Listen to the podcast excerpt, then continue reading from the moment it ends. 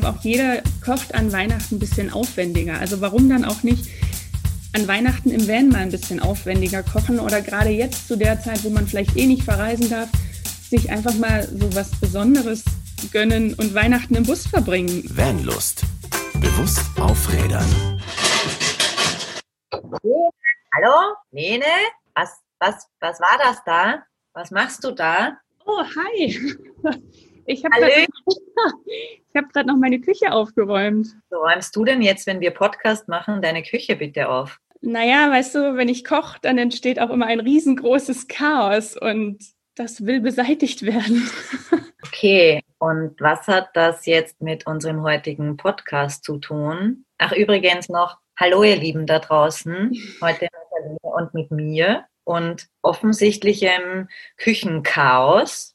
Aber ich hoffe, das wird mir die Lene jetzt gleich noch erklären, was denn da heute los ist. Also, ich habe gekocht, wie schon erwähnt, und ich hatte die grandiose Idee, ein Vanlust Weihnachtsmenü zu erstellen. Und das musste ich natürlich Probe kochen und das habe ich getan und daraus entstand eine Riesensauerei. Und hoffentlich leckeres Essen. Oh ja, so lecker, dass ich zum Schluss sogar den Teller abgeschleckt habe. Okay, das heißt, unser heutiges Thema ist das Vanlust Weihnachtsmenü sozusagen. Das hast du gut erkannt, genau. Ein leckeres Menü, was man mit ein bisschen Aufwand gut im Bus kochen kann. Okay, aber jetzt haben wir Kochen im Podcast. das geht ja irgendwie nicht. Oder? Ja, wäre schlauer, wär schlauer, gewesen, dann live draus zu machen. Ne? Wahrscheinlich, ja. Es ist tatsächlich schwierig und darum habe ich einfach versucht, zu dem Rezept einfach ein bisschen mehr Wissen mit einzubauen.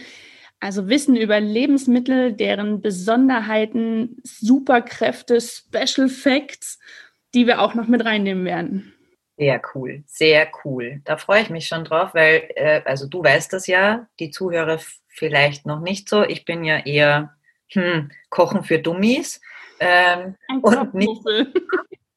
Kochmuffel, ja. Aber dafür esse ich sehr gerne.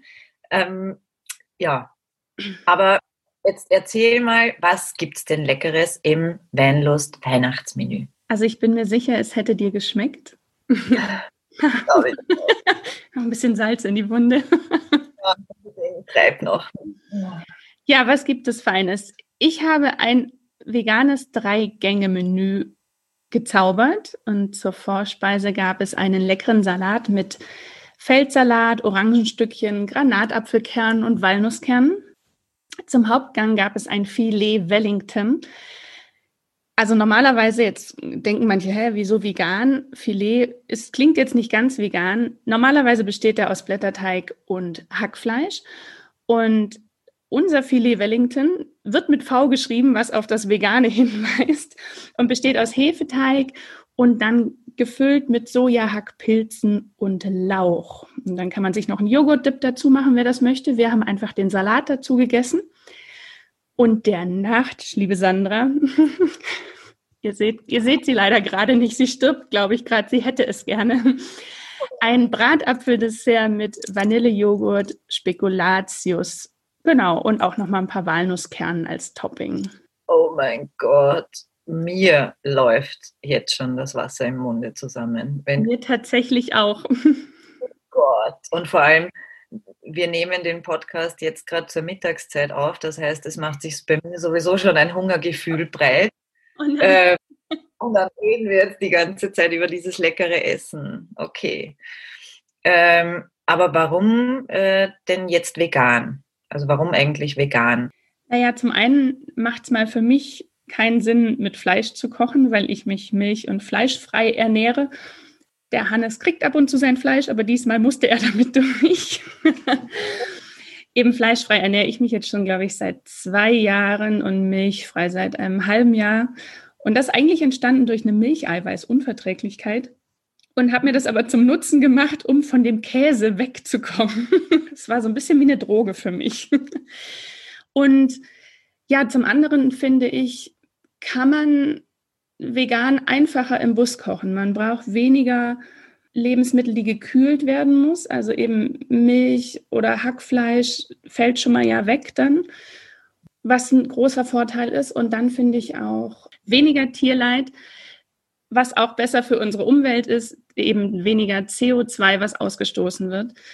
Und ich möchte jetzt auch ganz klar damit sagen, ich möchte niemanden dazu zwingen, vegan zu leben oder milch- und fleischfrei zu leben.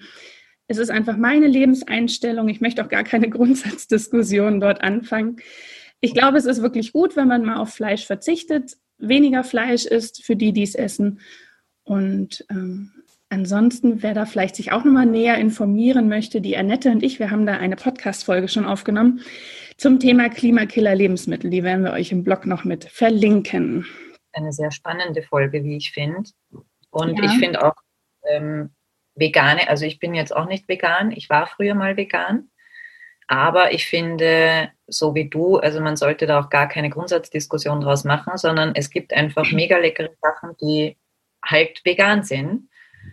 Ich bin auch der Meinung, dass man weniger Fleisch essen sollte, aber dafür halt auf richtig gute Qualität achten darf. Weil das merkst du halt, wenn, wenn ich mal Fleisch esse, dann ist das äh, richtig gute Qualität vom Bauern äh, in der Nachbarortschaft bei meiner Schwester und das merkt man einfach. Das merkt man so dermaßen den Unterschied und deswegen, ja. Ich muss gerade schmunzeln. Das Fleisch vom Bauern, ich hoffe, das nicht vom Bauern.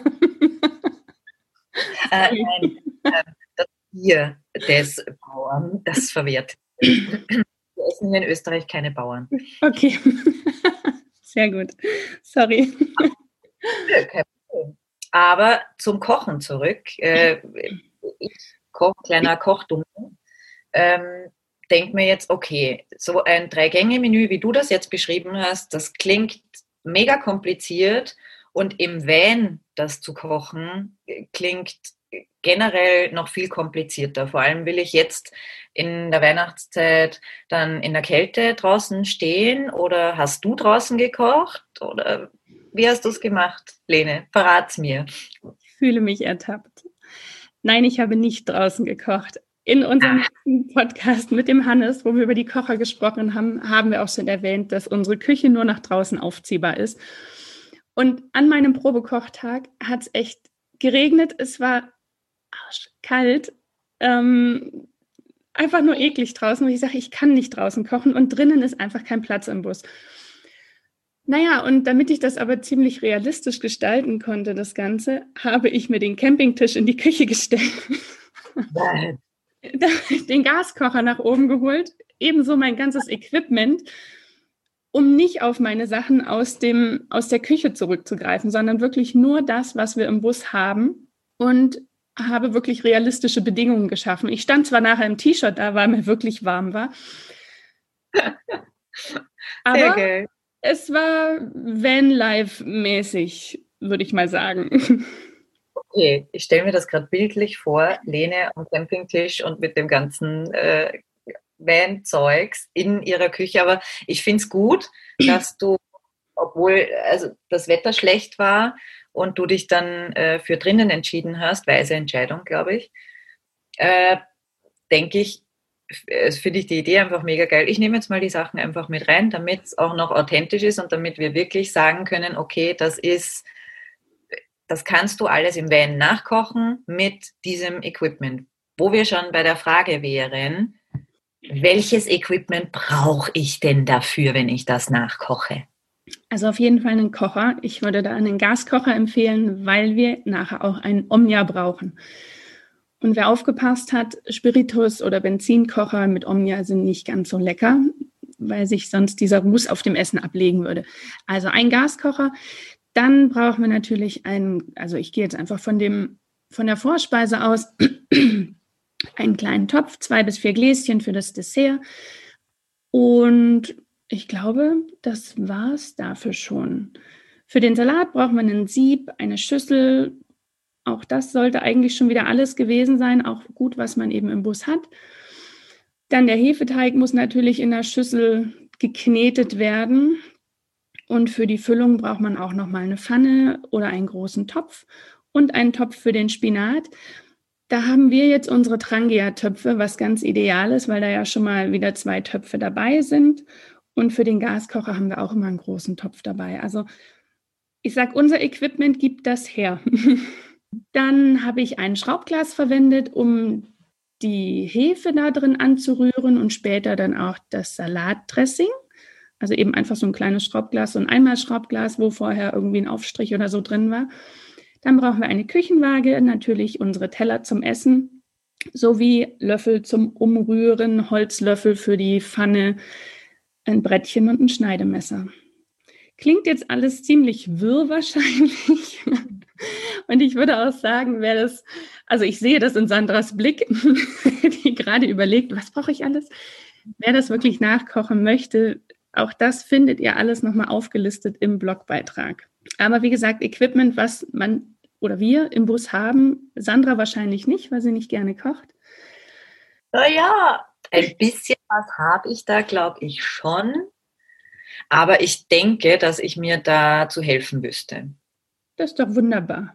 Also ich habe bis jetzt immer irgendwelche Dinge dann zweckentfremdet oder ja, dann halt nacheinander gekocht, weil zum Beispiel ich nicht mehrere Töpfe habe, sondern ich habe eigentlich nur einen Topf, wobei einen kleinen habe ich auch noch.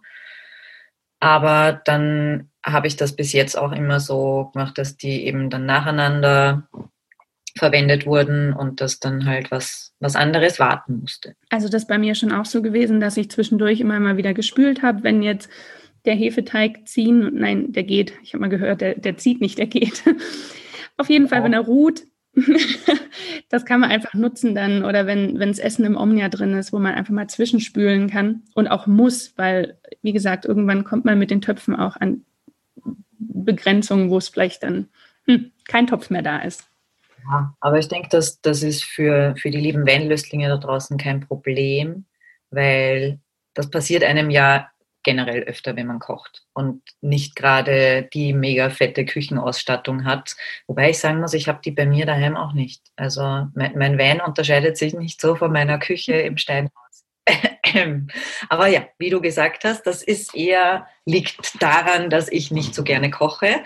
Aber für alle, die es gerne nachkochen möchten, ist, du hast sämtliche, also die Lene, das möchte ich jetzt nochmal dazu sagen, die hat sich den Mega-Aufwand gemacht und wirklich alles komplett detailliert, was man braucht, wie was gemacht wird, Rezepte, Zutaten, Facts, alles äh, aufgeschrieben. Und das wird definitiv im Blogbeitrag zu finden sein. Das heißt, man kann es gefahrlos nachkochen, man findet alles und man kriegt wirklich sämtliche Infos. Ich bin äh, total begeistert gewesen, als ich jetzt zur Vorbereitung das erste Mal das Dokument aufgemacht habe und mir dachte, wow, okay, sechs Seiten.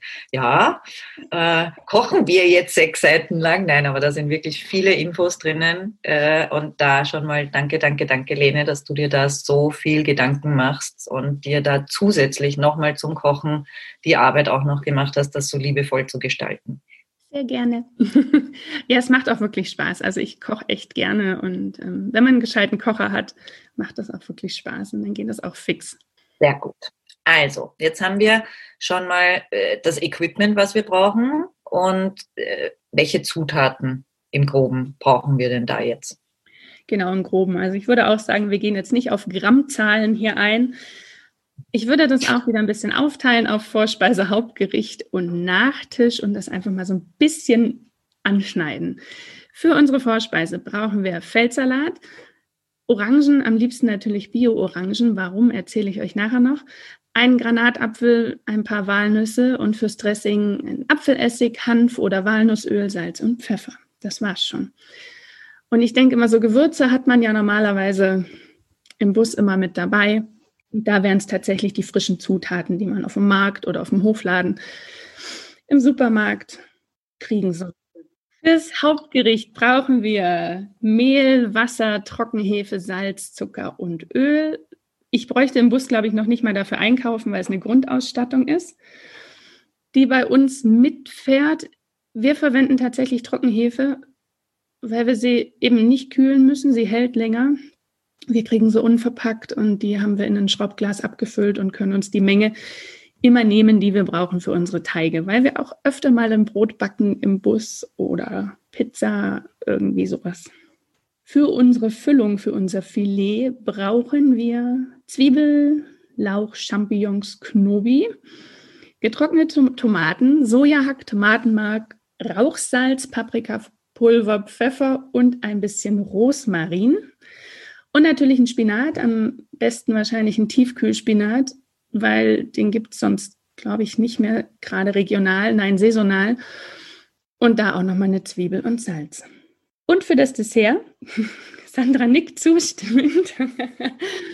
Ich habe auf Fragen gewartet, aber es kommen keine Fragen. Die kommen, glaube ich, nachher gleich. Sie, sie lädt. Fürs Dessert brauchen wir Joghurt. Ich habe einen Sojajoghurt verwendet, Äpfel, Vanillezucker, Spekulatius, Kekse und dann Zimt oder Nelkenpulver. Oder es gibt auch schon so fertige Chai-Gewürze im Supermarkt, Biomarkt, wo auch immer zu kaufen. Das ist alles, was wir brauchen. Es klingt recht viel, aber ich glaube wirklich, dass viele Zutaten sowieso immer mit auf Reisen sind, wie jetzt ja, Äpfel haben viele, glaube ich, dabei, Zwiebeln, Knoblauch. Manche haben auch so Rosmarin oder ähm, Kräuter im Topf dabei. Also wir haben das immer ganz gerne mit. Und von daher denke ich, sind das ein paar frische Zutaten, die man kaufen muss. Und ansonsten sollte recht viel im Bus zu finden sein. Gehe ich jetzt einfach davon aus. Gehen wir einfach davon aus, ja? Mhm. Ich müsste vielleicht ein paar Sachen mehr kaufen, aber die hätte ich ja dann auch vorrätig. Also das wäre ja dann meine neue Grundausstattung irgendwie. Und ich finde jetzt auch nicht so mega viel. Also ich glaube, das wäre jetzt, wenn ich mir den Einkaufswagen vorstelle, das klingt vorgelesen immer mehr, als es dann im Endeffekt ist. Ja. Aber was mir aufgefallen ist, es sind mega viele und das finde ich echt, echt cool. Ähm, frische Zutaten drinnen, äh, unbehandelte Sachen und da legst du ja auch generell viel Wert drauf, glaube ich, beim, beim Kochen und generell bei der Ernährung. Genau, Womit eigentlich so wenig wie möglich bearbeitete Lebensmittel. Bearbeiten kann man sie immer noch selber. Aber deswegen war es dir, glaube ich, auch ein wichtiges Anliegen, jetzt nicht nur, weil, wie wir schon gesagt haben, das Rezept finden alle äh, im Blogbeitrag, weil das wird jetzt die Podcast-Folge sprengen, da jetzt auch noch das Rezept durchzugehen. Aber was ich schon spannend finde, sind die Facts about. Also quasi äh, Fakten über die Zutaten und dass du dir da auch nochmal äh, Gedanken drüber gemacht hast, das fand ich recht spannend, weil ich es cool finde, dass wir jetzt den, den Zuhörern auch nochmal einiges Wissenswertes und Spannendes über die Sachen mitgeben. Welche, wie hast du es genannt, Superkräfte die haben? Die Superkräfte, unter anderem. Vielleicht auch nochmal kurz zur Einkaufsliste. Ich glaube, also es ist ja wirklich ein Weihnachtsmenü und ich glaube, auch jeder kocht an Weihnachten ein bisschen aufwendiger. Also warum dann auch nicht an Weihnachten im Van mal ein bisschen aufwendiger kochen oder gerade jetzt zu der Zeit, wo man vielleicht eh nicht verreisen darf, sich einfach mal so was Besonderes gönnen und Weihnachten im Bus verbringen. Und weil man vielleicht nicht zur Familie kann. Und dann denke ich, darf man da auch ein bisschen mehr einkaufen und ein bisschen ausgiebiger kochen. Aber nun zu unseren Superkräften. Also nicht zu unseren. Wir beim Feldsalat anfangen? Wie heißt denn der bei euch in Österreich, sag mal?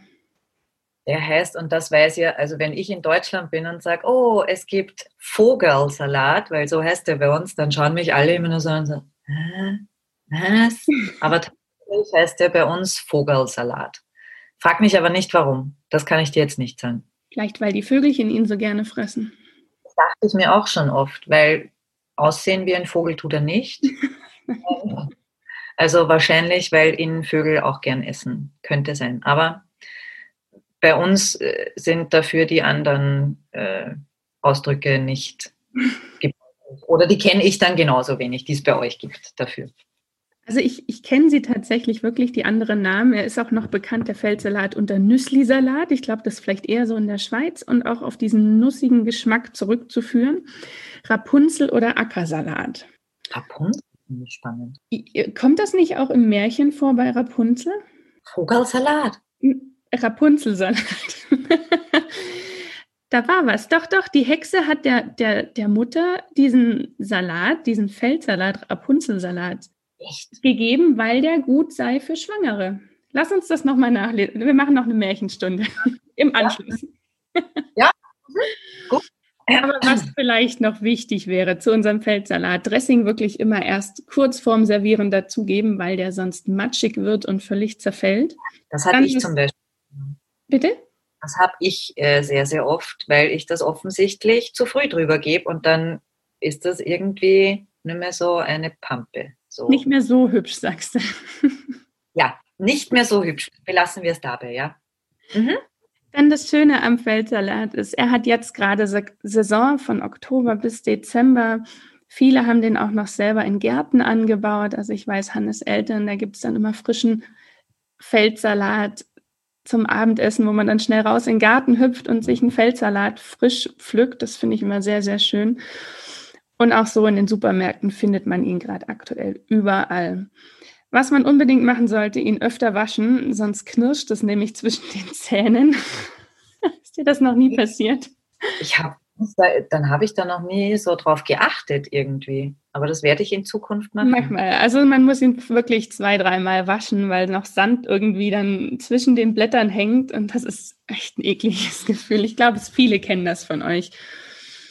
Wenn man ihn lagert, sollte man ihn nicht luftdicht lagern, da er sonst eben auch schnell matschig wird, ähnlich wie beim Salatdressing.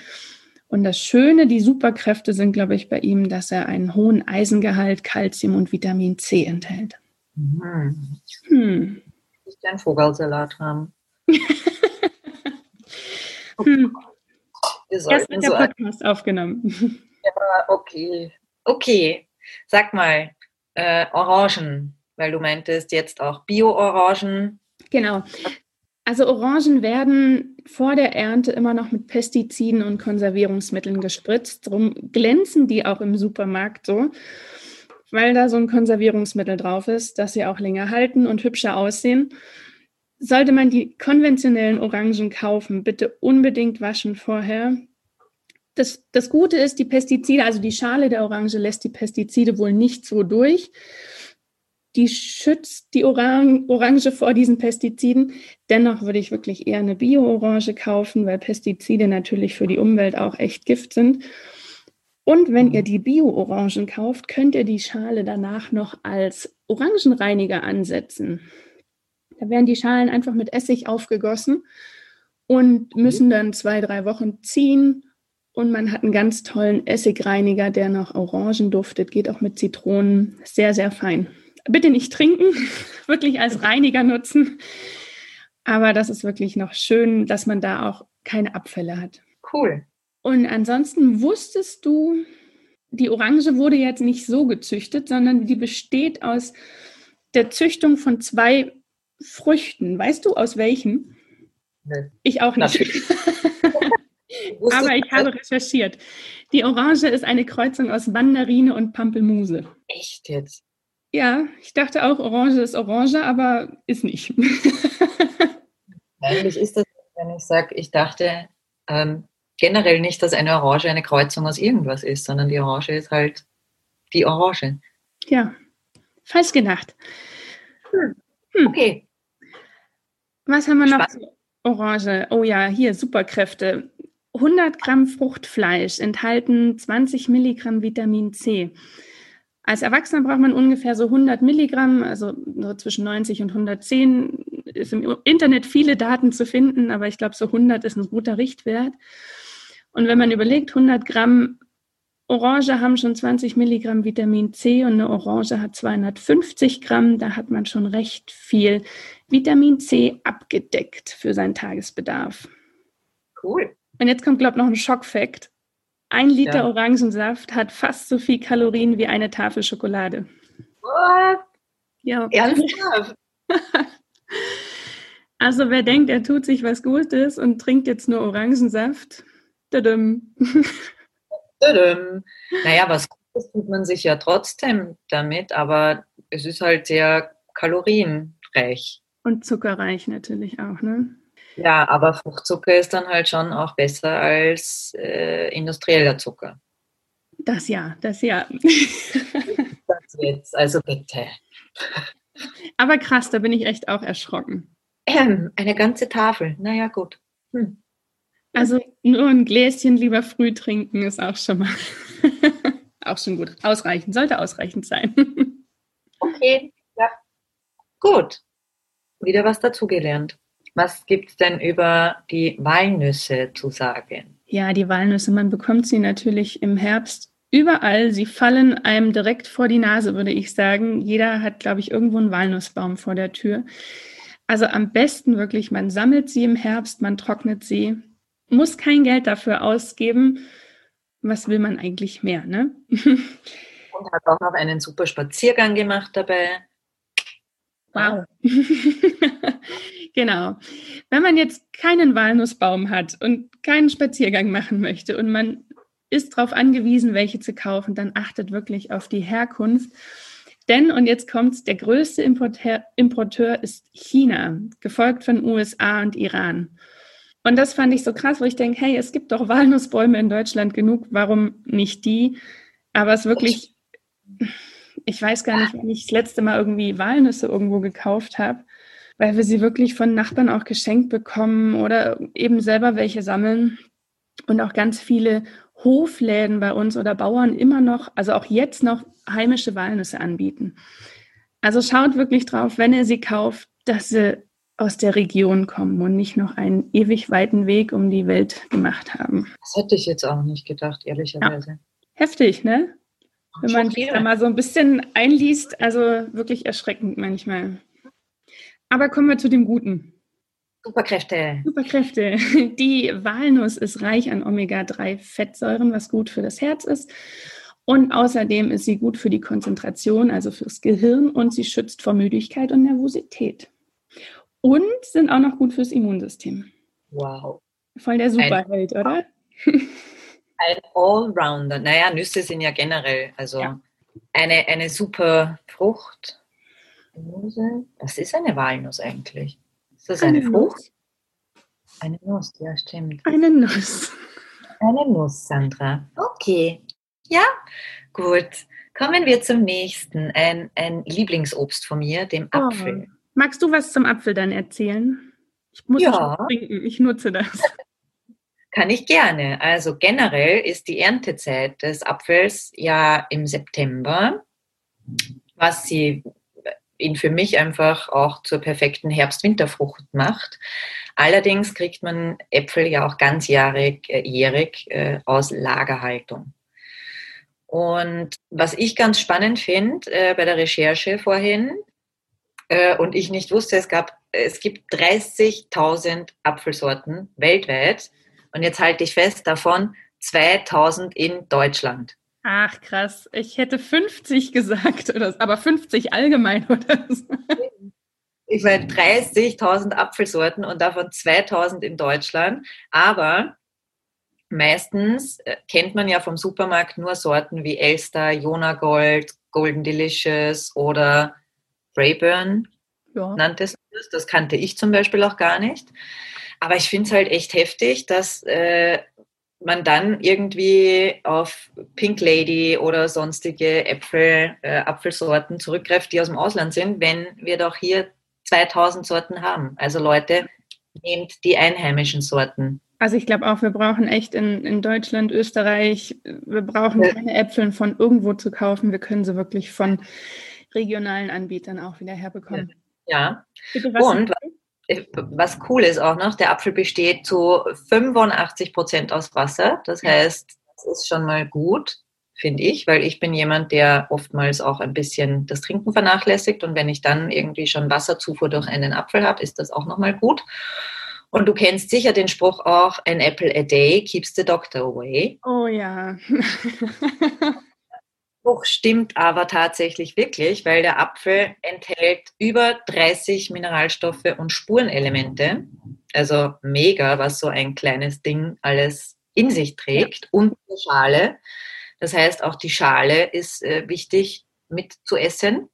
Und ganz, ganz wichtig äh, oder verstärkt drinnen sind Kalium, äh, was den Wasserhaushalt reguliert und Eisen wieder auch. Und das ist, Eisen ist wohl immer wichtig. Eisen kann man nie genug haben.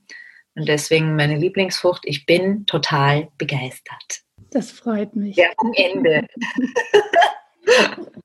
sehr, sehr cool. Also das mit ja. diesen 30.000 Apfelsorten ist echt krass.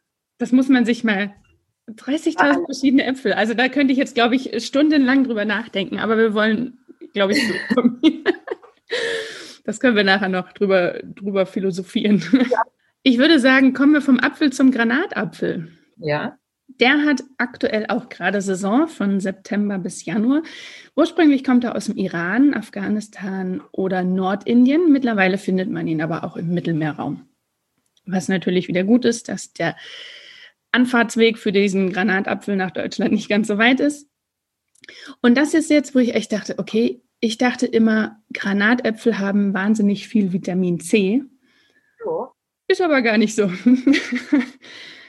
er enthält tatsächlich sehr wenig Vitamin C, dafür aber viel Kalium. Das hatten wir gerade eben schon beim Apfel, was eben gut für Muskeln, Herz und Nerven ist. Und er hat einen hohen Vitamin B und Eisengehalt. Und jetzt komme oh. ich zu diesem Riesen-Minus von diesem blöden Granatapfel. Sandra, wie zerlegst du dieses Ding? Also, äh, für mich hört sich da dann schon auf, weil wenn Kochen kompliziert dann auch noch wird und ein Granatapfel ähm, zerlegen, äh, ja, also unzählige äh, äh, Videos und sonstiges äh, hast du dir äh, schon angesehen oder nachgelesen? Ich gebe da ja viel früher auf. Aber äh, da sei auch gesagt, wenn jemand von euch da draußen einen Tipp hat, äh, immer her damit. Ja. Weil äh, irgendwie ist, sieht dann die, die, der ganze Arbeitsplatz, man spritzt alles herum. es, es schaut einfach aus wie Punkt, Punkt, Punkt, äh, sag ich jetzt mal so. sieht aus und, wie ein Schlachthaus. Ja, und worauf man achten sollte, ist, die Spritzer lassen sich ganz, ganz schlecht rauswaschen und sie verfärben die Finger. Ja, aber sie schmecken so lecker. Also nicht die Finger, die Granatäpfel. Ich liebe ja. Granatäpfel. Hm. Aber das Zerlegen und das, das äh, generell dran arbeiten ist jetzt nicht so lustig. Weil aber irgendwann wird der Kampf ist es mir wert. ja, wenn du es mir zubereitest, ich esse das gerne. ja, du warst ja nicht da zum Probeessen. Ja. Entschuldigung. Nein. Kommen wir zu den Champignons, oder? Oder wolltest du noch was zum Granatapfel sagen? Nö, ist, äh, für mich. Alles gut. Wusstest du, dass Champignon der französische Name für Pilz ist? Äh, für Pilze im Allgemeinen jetzt. Ja. Also, oh, nein, ich dachte, Champignon ist eine. ja. Hm. Genau, dachte ja. ich aus. Und du hattest jetzt vorhin schon beim Apfel, wie viel Wasser, wie viel Wasser bestand der Apfel? 85 Prozent. Ja, pass mal auf, der Champignon besteht zu 91 Prozent aus Wasser. Echt? Jo. Ah, das hätte ich jetzt aber nicht gedacht, weil das fühlt, also weißt du, was ich meine? Das, äh, da fehlt das Saftige irgendwie, ne? Ja, ja, voll, weil beim Apfel liegt das so auf der Hand, aber beim Champignon hätte ich das 91 Prozent. Stand da. Lassen okay. wir es auch so stehen. Und das fand ich auch krass. Es gibt 100 Farmen mittlerweile in Deutschland, die Champignons züchten. Das heißt, er ist wirklich auch ganzjährig erhältlich, der Champignon. Und weil manche die Champignons schälen, um diese zu putzen, in der Vitamin, in der Vitamine, genau, in der Schale die, sind die meisten Vitamine enthalten. Habe ich tatsächlich noch nie gemacht, dass ich die geschält hätte. Doch, ich schon manchmal, weil man sagt, man soll Champignons nicht waschen. Also man sollte sie nicht lange im Wasser liegen lassen, weil die sich sonst auch irgendwie nochmal vollsaugen oder Pilze allgemein soll man nicht waschen. Ich schmeiße sie trotzdem immer noch kurz unter das Wasser, mache sie kurz so schrubbel die Wubbel sauber mhm. und entferne dann nur Stellen, wo dann irgendwie noch ein Klumpen oder so Dreck dran hängt, wenn der nicht weggegangen ist mit dem Wasser. Okay. Oh, mhm. okay. Mhm. Und man kann sie tatsächlich auch roh genießen und sie sind relativ kalorienarm. Ich finde, sie schmecken auch roh auf einem Salat sehr lecker. Das ist natürlich wichtig. Wenig Kalorien, Leute. Wenig Kalorien. Also ich liebe wirklich Champignons. Ich könnte, ich weiß nicht, wie oft in meine Mahlzeiten Champignons einbauen. Habe ich tatsächlich selten. Also ich mag die auch und wie so vieles beim Essen, wenn mir das vorgesetzt wird, dann esse ich es ja auch gern. Aber ähm, ja, ich denke dann selber eher nicht so viel dran. Aber das ist so wie Spinat tatsächlich. Den mag ich auch sehr gerne. Und Spinat, möchtest du sagen? Spinat. Spinat. Spinat, was fällt uns ein zu Spinat? Spinat hat ja ähm, ganz viel zu bieten, oder? Also ich habe ein, einen schlauen Satz gelesen bei Zentrum der Gesundheit, den ich auch wirklich da jetzt euch so erzählen möchte. Denn mehr als 100 nachgewiesene Inhaltsstoffe wie Vitamine, Mineralstoffe und sekundäre Pflanzenstoffe spielen harmonisch zusammen, entfalten dabei eine antioxidative und entzündungshemmende Kraft und wirken unter anderem Leiden wie Unterzuckerung, Fettleibigkeit, Fettstoffwechselstörungen, Depressionen sowie Krebs entgegen. Ist das nicht krass? Wow, und das alles im Spinat. Also 100 nachgewiesene Inhaltsstoffe im Spinat. Das nenne ich mal viel. Und das trotz, wo er auch schon wieder zu 91,8 Prozent aus Wasser besteht. Ich finde die Komma 8 ganz wichtig. Nicht vergessen. 91,8 Prozent. Aber auch spannend, wo, wo, wo speichert der denn dann noch das Wasser? Im, Im Blatt drinnen, im Stängel drinnen? Liegt eine Wasserleitung verbaut. Ich weiß. Spannend. Echt spannend, ja. Und jetzt pass auf. Jährlich werden 28 Millionen Tonnen Spinat weltweit geerntet. 28 Millionen Tonnen. Und China ist damit 92 Prozent der Spitzenreiter. Deutschland hat ungefähr 70.000 Tonnen Spinat, die geerntet werden jährlich. Und Österreich 13.000 Tonnen. Ich habe extra ja. das Österreich noch mit ergänzt.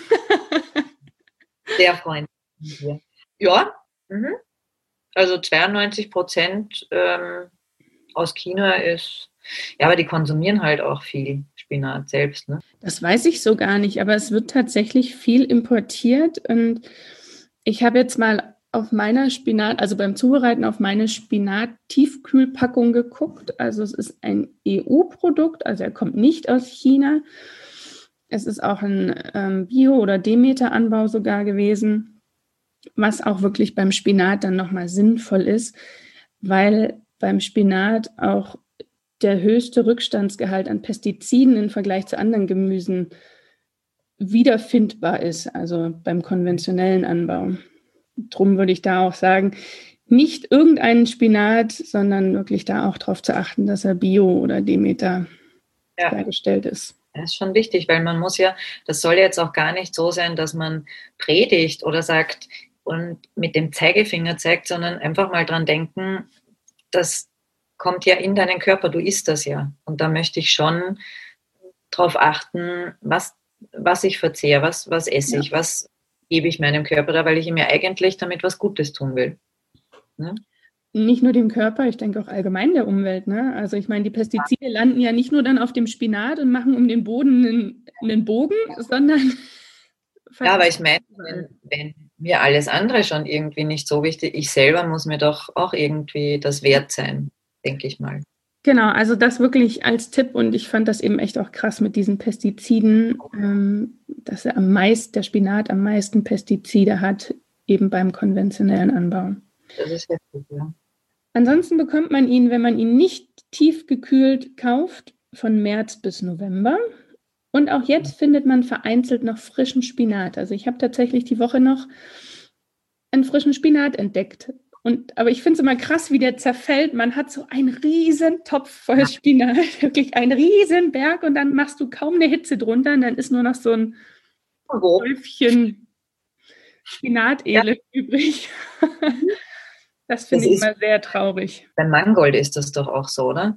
Ja, ich glaube, vieles, vieles Blattgemüse so. Ja, schrumpft einfach irgendwie, schrumpelt sich das dann so zusammen.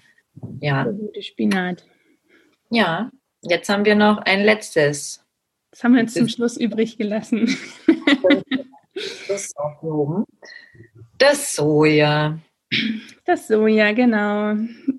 Ist ja. ein Produkt, wo man, glaube ich, mit vielen diskutieren kann. Ja. Was bei manchen vielleicht nicht immer ansehnlich dasteht oder negativ dasteht. Aber Soja ist gar nicht so schlimm, denn Soja wird für den menschlichen Verzehr überwiegend in Deutschland, Österreich und in der Schweiz angebaut und geerntet. Und auch ebenso wenig werden Sojaprodukte für den menschlichen Verzehr nicht aus Gensoja hergestellt, sondern wirklich aus dem unbehandelten Soja. Das finde ich ist schon mal ganz wichtig zu sagen, dass man dem Soja auch den Negativ-Touch ein bisschen wegnimmt. Genau, also es werden keine Regenwälder für das Soja gefällt und zerstört, sondern es ist wirklich. Für den menschlichen. Entschuldigung. Ich betone das immer nur, dass man dann im Nachhinein nicht sagen kann, aber die Lene und die Sandra, die erzählen ja da Blödsinn. Äh, also es geht um das Soja für den menschlichen Verzehr. Und was hast du mir noch erzählt, was ganz wichtig ist bei Soja auch, worauf man äh, achten soll? Weil ich halt so gern Räuchertofu esse und den schon fertig kaufe. Ist das gut oder ist das eher nicht so gut? Das kannst du natürlich machen, aber es ist wie bei allen Lebensmitteln eigentlich, dass man die naturbelassenen Produkte doch eher kaufen sollte. Dann natürlich mhm. am liebsten die Bioqualität und idealerweise regional heißt aus Österreich und aus Deutschland. Sehr gut. Weil ich denke, okay verarbeitete Produkt hat wieder irgendwelche Zusatzstoffe, Konservierungsstoffe. Es wird so viel beigemischt und man kann es wirklich selber bearbeiten mit dem, wie man es gerne hätte und sich ja. geschmacklich daran austoben mit seinen Gewürzen. Das stimmt. Und jetzt, was hat Soja noch? Welche Superkräfte hat Soja noch? Also da haben wir tatsächlich selber gestaunt ne, beim Recherchieren noch. Es kann das Brustkrebsrisiko senken.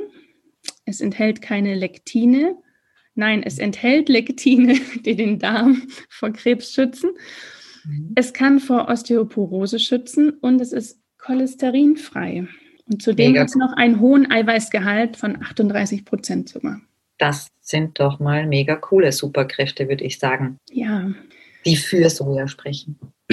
Und was ich auch finde, ich, also wir haben wirklich ähm, Sojahack oder Sojageschnetzeltes, eben gibt es getrocknet, immer im Bus mit dabei weil es eben, wie ich vorhin schon mal gesagt habe, Fleisch muss gekühlt werden, aber dieses Sojahack, dieses getrocknete Produkt, das kannst du einfach lagern. Du hast es vorrätig und ja. hast immer irgendwie noch eine Alternative. Kannst das in eine Tomatensauce auch reinhauen und hast dann wie eine Bolognese oder kannst ein geschnetzeltes draus machen.